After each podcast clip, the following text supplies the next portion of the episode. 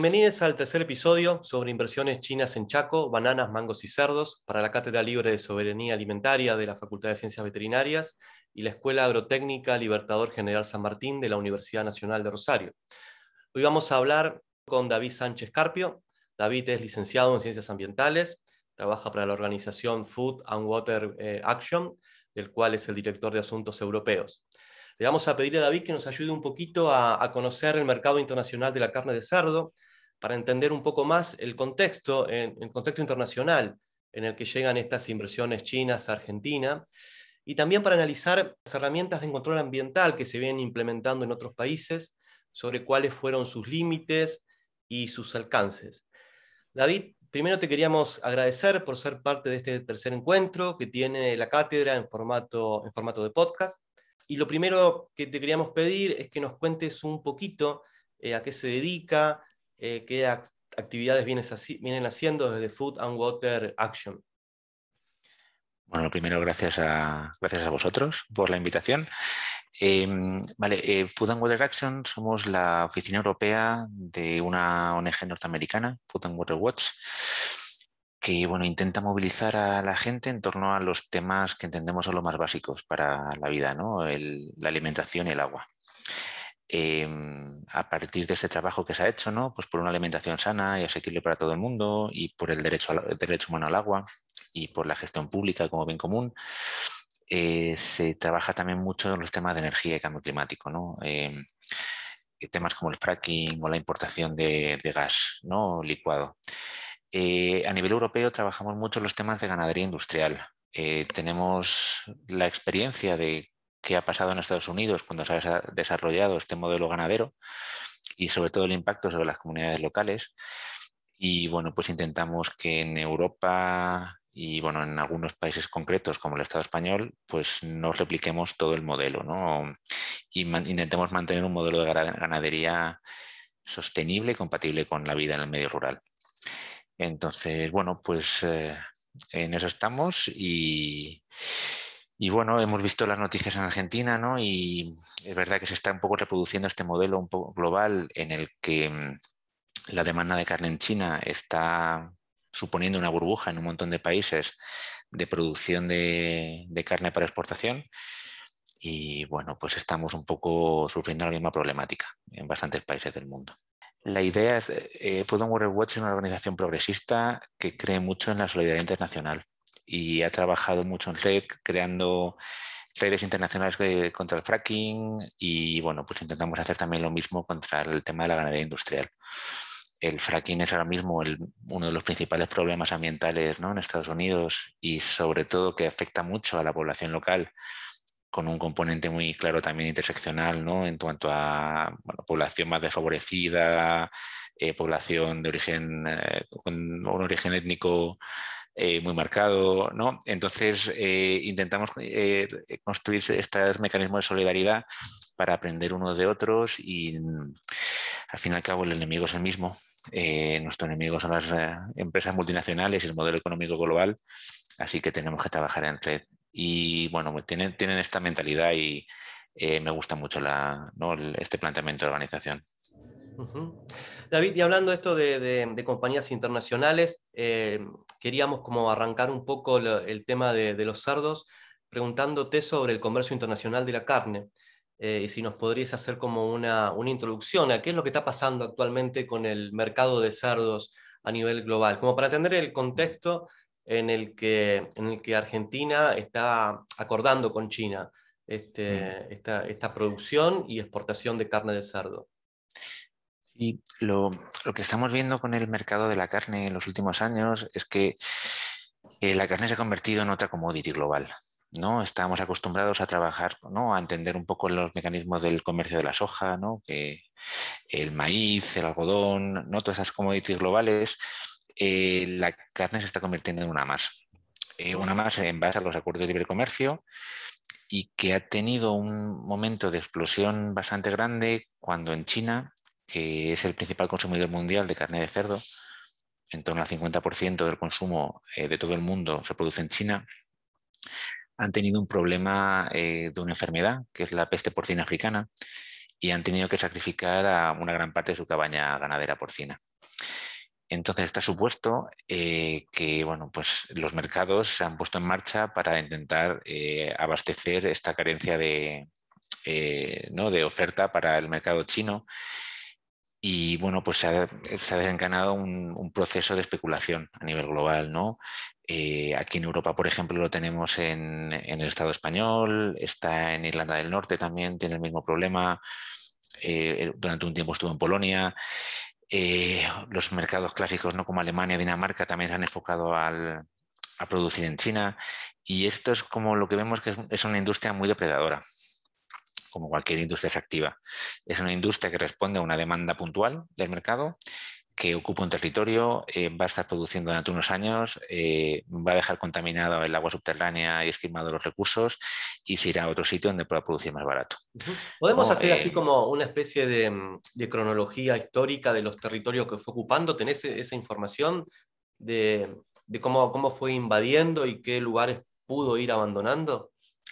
A nivel europeo sí que lo tenemos más claro, porque este tema de ganadería industrial empezó mucho en en Europa del Norte. Alemania, eh, Países Bajos, Bélgica, Dinamarca. El problema que tienen estos países es que ya no pueden echar más purín, ¿no? más desperdicio de cerdo. No sé cómo lo llamáis allí, porque esto suele cambiar el tema del, nombre. Eh, no pueden echar más porque los acuíferos tienen saturados de nitrógeno. Entonces tienen un problema ambiental que no pueden resolver y están reduciendo el tamaño de la cabaña ganadera. Hay políticas públicas en Países Bajos, por ejemplo, para financiar una transición de los ganaderos y ganaderas hacia un modelo más extensivo y reduciendo el número de la cabaña. Eh, ¿Qué pasa? Pues que esa oferta que eh, obtenerla de algún lado y en los últimos cinco o seis años esto se ha movido hacia el Estado español. Eh, ¿Por qué? Porque hay una regulación, la, normativa, y luego creo que hablaremos más de esto, es europea, el problema es cómo se aplica. ¿no? en el Estado español la aplicación es bastante más laxa. Ha aprovechado también, y yo creo que estas son situaciones similares en muchos sitios, eh, que el medio rural español está muy abandonado, que no hay muchas oportunidades de empleo, que bueno, pues han empezado a ocupar áreas donde eh, bueno, pues esto se acoge pues, como una última opción de, desarrollo, de mantener vida en el medio rural. ¿no?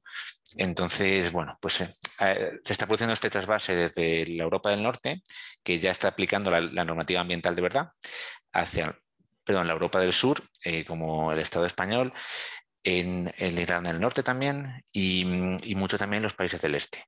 pues eso, Polonia, Rumanía. Entonces, a, a escala europea es bastante claro. A escala global es bastante más difícil de, trazar, pero eh, lo que está claro es que eh, una parte importante de la política comercial china ahora mismo es abastecerse de carne de cerdo mientras recuperan su producción. Y en cada acuerdo comercial que firman, ¿no? y me imagino que está en, este marco está el acuerdo con Argentina, es para garantizar ¿no? el abastecimiento de, de este producto. Claro, pero sería algo, como estás diciendo, como transitorio de alguna forma, por lo menos los volúmenes de los que se están hablando, porque es hasta recuperar su propio mercado. Eh, y esto lo ves en cualquier documento de la FAO o de, la Comisión Europea, em, que esto va a un momento que va, que va, es una burbuja que va a reventar. Y se, planteaba como escenarios a lo mejor de 10 años hasta 2030, pero la recuperación de la producción en China va mucho más rápido. Y, la y están recuperando la producción, eh, evidentemente no a una escala de ganadería familiar, sino a una escala de mega macrogranjas que serían impensables ¿no? en otros países. Entonces va mucho más rápido y esto va lo que va con, lo que va a producir es que un montón de gente que había invertido en esto, eh, que a veces son ganaderos o ganaderas, ¿no? que se han reconvertido, pero muchas veces son otro tipo de inversores, ¿no? se queden enganchados en una espiral de deuda cuando no puedan seguir exportando hacia China. También teniendo en cuenta que la peste porcina africana, esta enfermedad que afectó a China, eh, es una enfermedad global y en Europa está volviendo a aparecer, como en Alemania, por ejemplo. ¿no? Y esto, las consecuencias que tiene para una gente a la que el modelo le está llevando ¿no? a este modelo de producción, a intensificarse y a orientarse a la exportación, que las multinacionales ya sabemos que no van a asumir las consecuencias, ¿no? Luego esto se queda en el territorio, ¿no? La deuda, la contaminación, ¿no? Las consecuencias del modelo extractivo. Se ha producido un proceso de lo que llamamos integración vertical, ¿no? De mm, empresas que producían carne o empresas que importaban soja, ¿no? La Cargill o todas estas, los supermercados más ah, famosos de aquí, em, han empezado a adquirir como, ¿no? a, gestionar todos los eslabones de la cadena. Entonces, pues una empresa que produce pienso ha empezado a comprar granjas, ha empezado a, distribuir, a comprar un matadero, con lo cual eh, se encargan de todos los niveles de producción. Y aunque siguen siendo empresas, algunas incluso familiares, eh, aunque siempre decimos que no todas las familias son buenas, pero eh, aunque sigan siendo empresas familiares o de capital pues, catalán o bueno, de la región que sea, son auténticas multinacionales, porque sobre todo el problema de este modelo es que elimina la figura del ganadero y la ganadera. ¿no? se convierten en simples empleados, un eslabón más de la cadena de producción, porque no tienen capacidad de decidir el negocio ni de, ni de decidir por ellos mismos cómo quieren gestionarlo. ellos tienen una nave, eh, la empresa integradora eh, les lleva los cerdos, el pienso, los antibióticos, vuelve seis meses después, tienen unos, márgenes de producción de cuántos cerdos te pueden morir, es una, fabricación industrial y se lo llevan. Y al ganadero y a la persona que ha invertido en esto le queda gestionar los residuos, los purines. Entonces, eh, sí, el, capital es local, em, en muchos casos. ¿eh? También hay como alguna empresa americana y que luego Smithfield, ¿no? que es una de las más grandes, que sí que estuvo participando en el mercado español y parte del europeo, pero en principio son pequeñas eh, empresas que no son muy conocidas. Es uno de los problemas que tenemos cuando hablamos del problema de la carne, que no son Monsanto, ¿no? O sea, que, todos tenemos súper claro el, eh, quién es el enemigo, son pequeñas empresas, pero que han adquirido un tamaño eh, que las convierte en multinacionales. ¿no? David, ¿y cuáles son los principales países importadores y exportadores, así como un panorama general? Como importador, eh, sobre todo es China. al final estamos viendo cómo em, está evolucionando el consumo de carne a nivel mundial. Y el consumo de carne sigue aumentando, pero varía mucho por regiones en Europa eh, se está estancando y se prevé que va a descender, ¿no? Pues porque cada vez hay más conciencia de los problemas asociados a la carne. Eh, en otras regiones como América, Latina se prevé que va a subir, ¿no? Hasta llegar más o menos al nivel de Europa. Eh, en Oceanía está subiendo, en África va a subir. Em, entonces, cómo se cubre esa demanda, sobre todo está creciendo ahora mismo en el sudeste asiático. Y los principales importadores son, además de China, pues Filipinas, Vietnam, eh, toda la parte de, eh, del sudeste asiático. En cuanto a zonas productoras, además de Estados Unidos, eh, está la Unión Europea.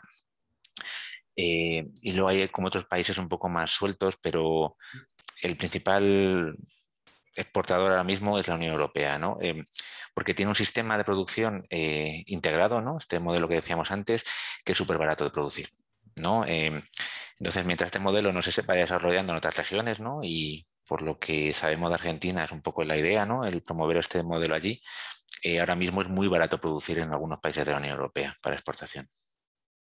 Sí, sí. Sí, aquí lo que se plantea es este, es este modelo de, integración, básicamente, pero mm con, unas, con, empresas chinas eh, y en realidad son capitales mixtos entre empresas chinas y empresas em, también argentinas. Y te quería preguntar, porque en algún momento escuché de que China estaba invirtiendo en África en infraestructura básica, como para poder em, exportar la carne de cerdo, ¿no? Garantizando las cadenas de frío, haciendo, bueno, carreteras para esto. Y en Argentina cada vez se escuchan más inversiones complementarias. Eh, si bien tenemos por un lado el tema de, que comentabas antes de, las bananas y los mangos como, como, una inversión rara que no entendemos mucho porque, porque se da en un ambiente que no es, no es apto para el crecimiento de este tipo de, vegetales, pero también se está hablando últimamente de créditos y de ayuda para construcción de puentes que tienen que ver con las vías tradicionales que tiene el país para exportación eh, de soja y otros productos eh, agrícolas. entiendo que estos son como el proceso que está generando China, ¿no? Para de una forma geoestratégica y controlar el comercio a nivel internacional, ¿no? Y es verdad que en África sí que hay mucha noticia de construcción de infraestructuras para garantizarse el, contacto. En Europa tenemos lo que se llama la nueva ruta de la seda, ¿no? que es un corredor ferroviario y construcción de puertos para garantizar el flujo de mercancías, ¿no? de exportación e importación hacia China. Em, pero bueno, muchas veces, por ejemplo, mm, aquí en, el Estado español, por ejemplo, no hace falta ni que invierta capital chino. Eh, tenemos ahora mismo una, hay un matadero en Valencia, una ciudad del este, público que acaban de firmar un acuerdo con el gobierno chino para dedicarlo solo a la exportación de carne, ¿no? para de cerdo a China. O sea que aquí incluso estamos poniendo eh, instalaciones públicas que desplazan a otro tipo de ganaderías, ¿no? pues que utilizaban este matadero, pues cordero, bovino o tal, eh, para que solo sea para exportación para China, ¿no? en base a un acuerdo comercial. Entonces, la final, bueno, se están intentando garantizar el, abastecimiento en base a este tipo de acuerdos e inversiones, ¿no? Y, esta es la realidad. Eh, eh, ¿Cómo de sostenible es esto en el tiempo? Pues no, lo sabemos. En el caso de la carne de cerdo, tiene toda la pinta que es una burbuja que va a explotar, ¿no? En, cuanto al resto de inversiones paralelas, pues está por ver, ¿no? Pero el tema de la carne es, un tema muy, muy coyuntural que dentro de unos años no, va a tener sentido. David, y cambiándote un poco de tema, saliendo del mercado internacional y de entender un poquito cómo funciona, te quería llevar al tema de, la regulación ambiental. Em, en Argentina estamos partiendo desde cero, no tenemos una regulación sobre la ganadería industrial o los feedlots. Eh, a nivel nacional no hay nada, y sí algunas provincias, por, el esquema de, jurisprudencia que tiene el país, algunas provincias tienen eh, algunos, una incipiente reglamentación, podríamos decir. Em, y si miramos el modelo de, España, podemos ver que en los últimos 15 años, eh, a mi criterio, han avanzado mucho las reglamentaciones y se, se han propuesto nuevas medidas de control, pero asimismo los indicadores básicos de, calidad de, agua y de emisiones atmosféricas no han mejorado. Entonces, ¿podemos estar hablando de, un fracaso de, las herramientas y regulaciones ambientales para, para el control de la ganadería industrial? Sí, en el Estado español eso es claro, eh, que tenemos el mismo marco legislativo que otros países de la Unión Europea y al final lo que diferencia es eh, cómo lo aplicas. ¿no? Cómo lo vigilas, cómo lo controlas. Y mm, para mí, eh, desde nuestro punto de vista, hay una carencia muy básica en, toda la Unión Europea, que no tenemos una reglamentación específica para ese tipo de producción ganadera. Em, en Estados Unidos, que tampoco sea un ejemplo maravilloso de reglamentación, tiene una definición muy clara de lo que es ganadería industrial. ¿no? Ellos para ellos lo llaman los CAFOs, ¿no? Concentrated Animal Feeding Operation, y tienen muy claro a partir de qué número de animales, con, em, con el tipo de alimentación, ¿no? con qué tipo de modelo de producción, eso se considera ganadería industrial. Y esto tiene una reglamentación distinta en cuanto a emisiones, en cuanto a eh, bueno, eh, posible contaminación al agua, y esto en la Unión Europea no lo tenemos. Y llevamos mucho tiempo pidiéndolo porque es muy difícil eh, que, por ejemplo, a la hora de recibir ayudas, ¿no? estas ayudas eh, a la producción que hay en la Unión Europea, que es la política agraria común, el que esas ayudas no lleguen a ese tipo de ganadería industrial, sino que vayan a, apoyar a la agricultura y ganadería familiares. ¿no? Eh, no podemos porque no hay una distinción legal entre lo que el, modelo que queremos y el que no queremos. ¿no? Em, y como no tenemos esto, tenemos como mucha legislación sectorial. Entonces, seguramente la más interesante es la de contaminación del agua, ¿no? que es una legislación europea, una directiva eh, sobre nitratos, que es la que intenta regular, ¿no? que el, garantizar que, no se contamine el agua y que siga siendo potable. Eh, hay una legislación de emisiones industriales que intenta eh, ver las emisiones. Tenemos regulación de bienestar animal, que en la Unión Europea hay, mucha legislación sobre este tema. Hay otra legislación que se encarga del tema de uso de antibióticos de origen para temas veterinarios. Tenemos otra legislación, por ejemplo, que marca la distancia que tiene que haber entre una granja y, un pueblo, la población. pero no hay un marco legal que encuadre todo esto. Son como intentar controlarlo por legislación sectorial y, no está funcionando. En, el, Estado español el, estado de calidad de las aguas subterráneas es horroroso, en parte por la, por la agricultura industrial de los últimos años, pero donde está empeorando más son las zonas de, más carga ganadera, ¿no? Pues Cataluña, Aragón, ahora en Castilla-La Mancha, eh, Murcia, y esto pasa en toda Europa, en todas las zonas donde hay mucha carga ganadera se puede ver perfectamente las zonas de donde están concentrados las, la ganadería porcina y donde están contaminados los acuíferos. Y esto, por ejemplo, a nivel del Estado español, eh, supone que hay miles de personas que no pueden beber agua eh, en su casa, ¿no? El agua no es potable em, por contaminación por nitratos. Que esto parece que no, pero mm, afecta a un derecho humano básico, ¿no? Afecta un poco lo que comentamos antes en la población del medio rural. Entonces, pues parece que es menos grave, pero es un problema dramático, ¿no? Para muchos pueblos eh, donde vive mucha gente mayor que tienen que abastecerse en, una fuente o les tienen que abastecer con agua embotellada. Eh, o sea, son situaciones que piensas que no deberían pasar en la Unión Europea, pero porque se ha apostado por la exportación de carne barata a China, pues están pasando y se están permitiendo. Te, quería preguntar porque eh, por lo menos por lo que conozco de la reglamentación, eh, más allá de esta sectorización que hay, como decías, em, a mí me parece que uno de los problemas básicos es que todo se centra en querer seguir usando el purín como un abono. Em, entonces es como que em, eh, acá en Argentina ya se puede escuchar en los medios de comunicación hegemónicos que se habla de economía circular y que lo hablábamos también en el podcast pasado con, con Dani Fuentes de Ecologistas en Acción, y le contábamos un poco esto, ¿no? Como que se está haciendo, como que queriendo vender de alguna forma esta ganadería industrial, porque nos ayudaría a reducir el consumo de fertilizantes sintéticos, ¿no? Em, y tendríamos una economía circular como un proceso de reciclado de los residuos de, esta industria para abonar el campo. Eh, y yo creo que, parte del problema pasa por ahí, por seguir pensando al purín como, como un abono y no como un residuo. Mm.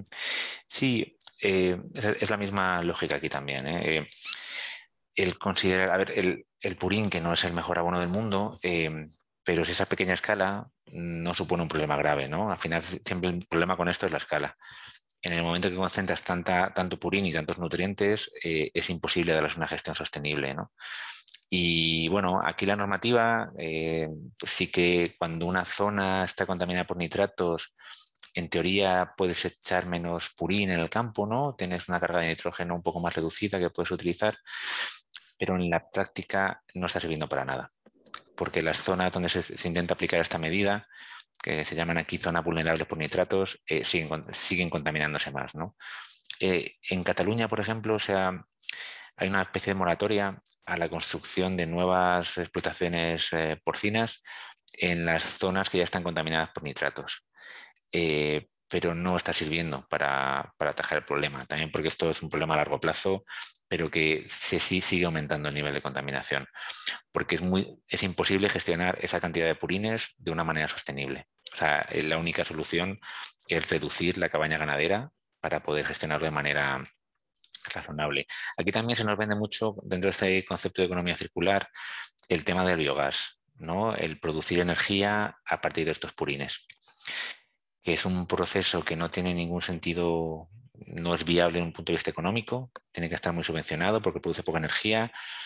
Eh, se está utilizando también para fomentar el prolongar el uso del gas fósil ¿no? dentro de la transición energética, ¿no? pues porque lo mezclas con un poquito de gas que ellos consideran de origen renovable y que al final de cuentas tampoco te, te soluciona los problemas de contaminación porque el, el nitrato sigue estando ahí. ¿no?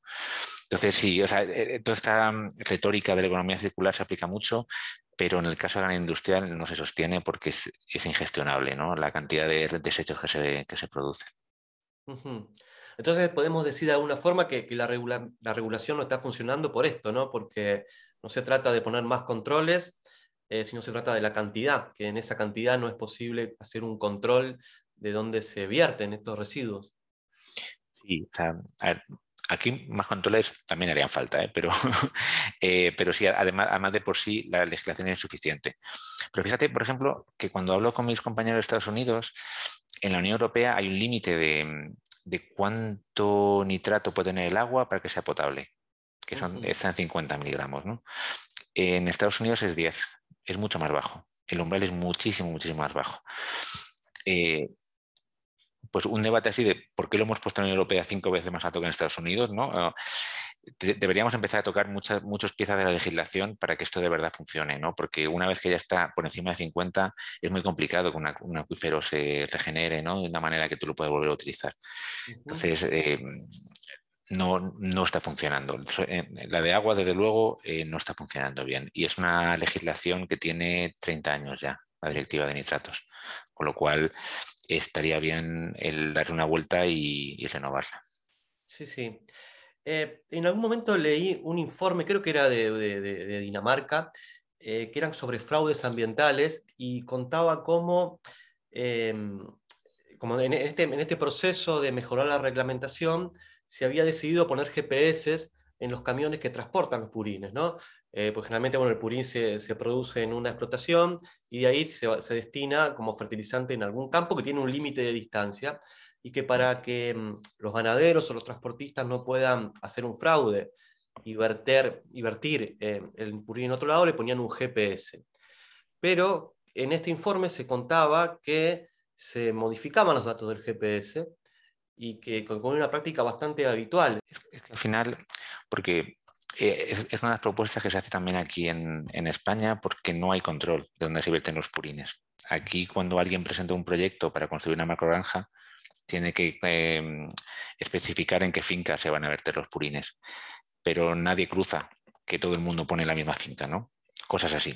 Entonces no hay ningún control en ese sentido, pero es verdad que comentas tú, aunque lo controles, el problema es tan grave y la escala es tan grande que, que van a tender al fraude. Y ahí eh, lo que sí que intentamos hacer un esfuerzo en que no es culpa del ganadero o ganadera, no es culpa del transportista, es el sistema que les fuerza a, saltarse la legislación para poder subsistir dentro de este modelo.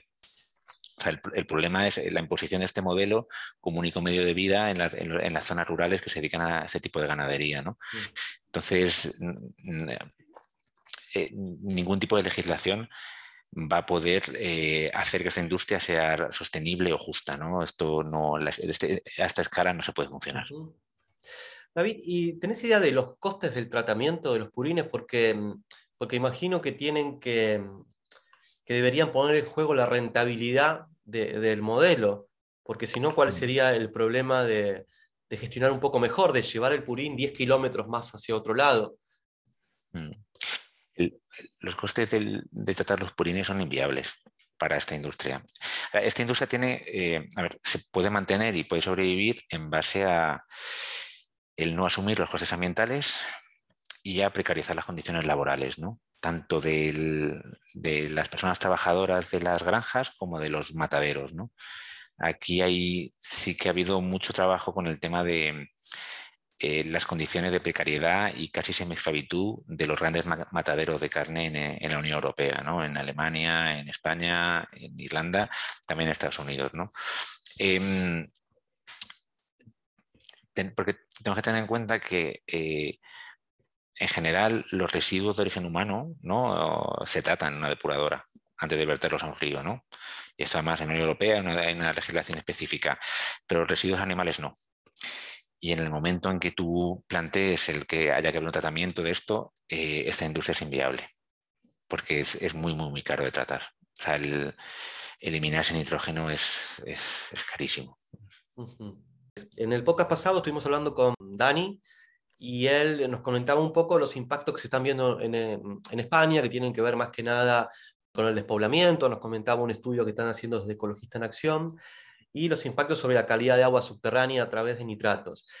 Pero me decías que en Estados Unidos tienen como un proceso de sistematización muy interesante sobre cuáles son los impactos sociales y ambientales de la ganadería. Te quería pedir si nos podés comentar un poquito em, este trabajo y cuáles son esos impactos. Sí, eh, parte de la idea de bueno, que una organización norteamericana trabaje estos temas en Europa es un poco aprovechar esta experiencia de resistencia y de impactos del modelo ganadero que tiene origen en Estados Unidos. Entonces, mis compañeros trabajan mucho con comunidades eh, pues afectadas por la ganadería industrial en California, ¿no? que es donde está la industria láctea del país, en Carolina del Norte, que es donde está la industria del porcino. Y hay mucha evidencia científica que en Europa no tenemos tan avanzada sobre los impactos sobre la salud en la población local. ¿no? Eh, que muchas veces cuando los pones juntos es un poco como la advertencia de la cajetilla de tabaco, ¿no? Es afección pulmonar, es, eh, incremento de casos de asma. Eh, estas macroexplotaciones generan muchos gases contaminantes, generan mucha partícula, mucho polvo, es porque es la, lo que generan los animales, es lo que genera el purín cuando está embalsado, son los camiones que pasan todo el rato eh, genera mucha, mucha eh, afecciones eh, respiratorias sobre todo, jaquecas también, en el medio rural y también una pérdida de calidad de vida. El hecho de que no puedes abrir la ventana en verano, ¿no? Y esto pues, está muy documentado pues, en las comunidades, sobre todo de origen latino, que viven en, ¿no? en estos valles de California donde se produce el, donde están las macro granjas lácteas, en Oregón en el norte, en Carolina del Norte, con lo cual eh, lo que aquí empezamos a ver, ¿no? y lo que me imagino que te comentaba Dani, allí llevan sufriéndolo décadas y está además está muy claro un poco también el, tema de la justicia ambiental, ¿no? ¿Dónde pones esto? Pues donde vive la población de color y de origen latino, no lo pones en los, en los municipios más ricos, ¿no? Eh, o sea que tiene como un impacto además muy específico sobre algunas comunidades. Y eso, pues esto es lo que intentamos eh, explicar aquí, porque bueno, pues eh, venimos de otro modelo ganadero, la gente ve una explotación ganadera con simpatía, porque casi todos tenemos origen rural, ¿no? Nuestros padres, entonces estamos acostumbrados a ver animales y nos parece que, bueno, pues esto no tiene ningún problema. Pero, y cuesta hacer entender que aquí no hablamos de ganadería, aquí hablamos de producción industrial. Y esto es, eh, como que te, pongan, una fábrica contaminante al lado no tiene nada que ver con la ganadería que tenemos en la cabeza, incluso que nos venden por la publicidad. Entonces, bueno, pues estamos eh, intentando frenar esto antes de que estemos en esta situación en la que tengamos que documentar este tipo de casos. ¿no? ¿y cómo se relaciona con el cambio climático? Bueno, este es como uno de los debates eh, aquí sobre todo, ¿no? Como por donde entra el debate del, sobre la, la carne. Eh, la producción de carne es uno de los principales eh, emisores de gases de efecto invernadero, eh, tanto por la producción del alimento, ¿no? la soja, el maíz, el transporte, las emisiones de los animales, las emisiones de los purines, em, con lo cual, bueno, solemos achacarlo mucho al consumo de carne, nos llevan advirtiendo a nivel científico y autoridades internacionales de la necesidad de reducir el consumo de carne. Eh, cuesta porque culturalmente está muy vinculada a muchas cosas, ¿no? A estatus, ¿no? Incluso masculinidad a veces. Em, pero bueno, aquí por ejemplo lo que nos falta en el debate es hablar de la producción, porque aquí en Europa estamos aumentando mucha producción, el consumo mm, está, está descendiendo, porque estamos orientando a la exportación, ¿no? Con lo cual, bueno, pues estamos asociando un problema como el de cambio climático con uno de los factores que seguramente sería más fácil de reducir, ¿no? que es el del consumo de carne y la, manera en la que producimos eh, los productos ganaderos. ¿Cómo debería empezarse a legislar el tema de la ganadería industrial en un lugar donde todavía no tenemos ganadería industrial? ¿Cuáles serían las medidas legales o regulatorias que, podríamos implementar como para para que esto no tenga el avance o no tenga los impactos que tuvo en Estados Unidos o que está teniendo en este momento en Europa? Pues para mí lo, primero sería lo que comentaba antes, em, definir qué es lo que entendemos por ganadería industrial. Para descartar un tipo de modelo, ¿no? Em, hay, muchas maneras de definir la ganadería industrial. No es solo el número de animales, pero sino también la relación que tienen con la tierra, ¿no? Cuánto terreno ejemplo, una, algo fundamental es cuántos, cuánta superficie necesita cada animal para poder eh, desarrollarse, el, de dónde viene la alimentación, si la alimentación se produce en, el, en la explotación agraria o si es eh, soja o maíz de, fuera, eh, el uso de antibióticos, ¿no? El, también define ¿no? el, uso rutinario de antibióticos, ¿no? define la ganadería industrial, el marcar unos parámetros de qué tipo de ganadería es deseable y cuál no es deseable. eh, y a partir de ahí es bastante más fácil. Y luego ya está el otro tipo de legislación, ¿no? Más de proteger fuentes de agua y bienestar animal.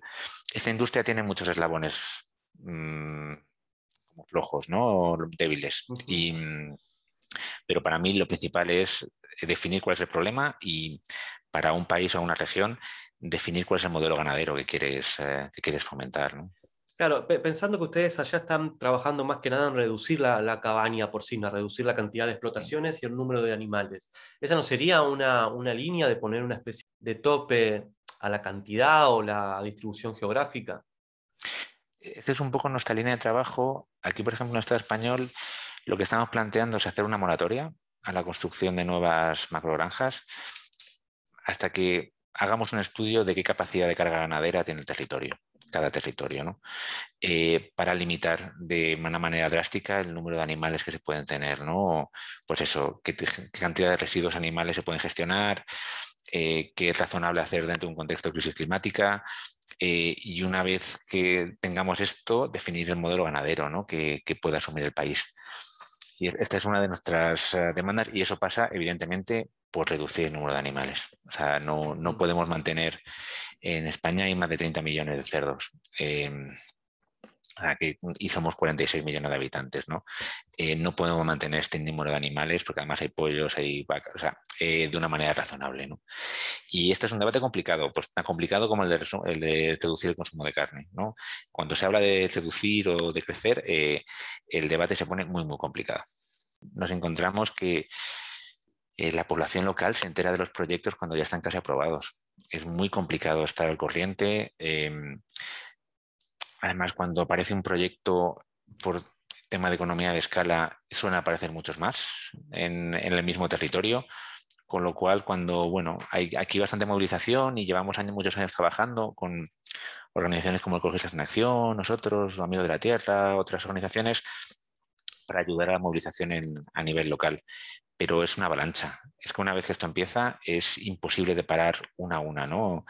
Eh, te notifican una, cuando vas montando una plataforma de repente hay dos en el pueblo vecino, eh, no se está contando con la población local, incluso cuando alguna, alguna autoridad local, un ayuntamiento, eh, plantea legislación para, para frenar esto, se está recurriendo en los tribunales, ¿no? porque se entiende que no tienen capacidad de, de definir ¿no? el modelo de desarrollo. ¿no? Con lo cual es una lucha, es una lucha complicada, que, es mejor frenar antes de que llegue, porque si no después es muy, muy complicado. Bueno, muchísimas gracias, David. Te, agradecemos que hayas sido parte de este tercer encuentro de la cátedra en formato podcast, que nos haya ayudado a entender un poco las lógicas del comercio internacional de la carne y cómo se está regulando en España. Tenés el espacio si querés agregar algo, comentar algo. Eh, no, bueno, eh, eh, daros las gracias a vosotros por la invitación, animar a que sigamos haciendo más intercambio de experiencias y de luchas y resistencias, porque se aprende mucho de la experiencia de otra gente y lo que ha funcionado y lo que no, y esperemos que se puedan frenar estos acuerdos comerciales en Argentina. Bárbaro, muchas gracias David, un abrazo. A ti, un abrazo.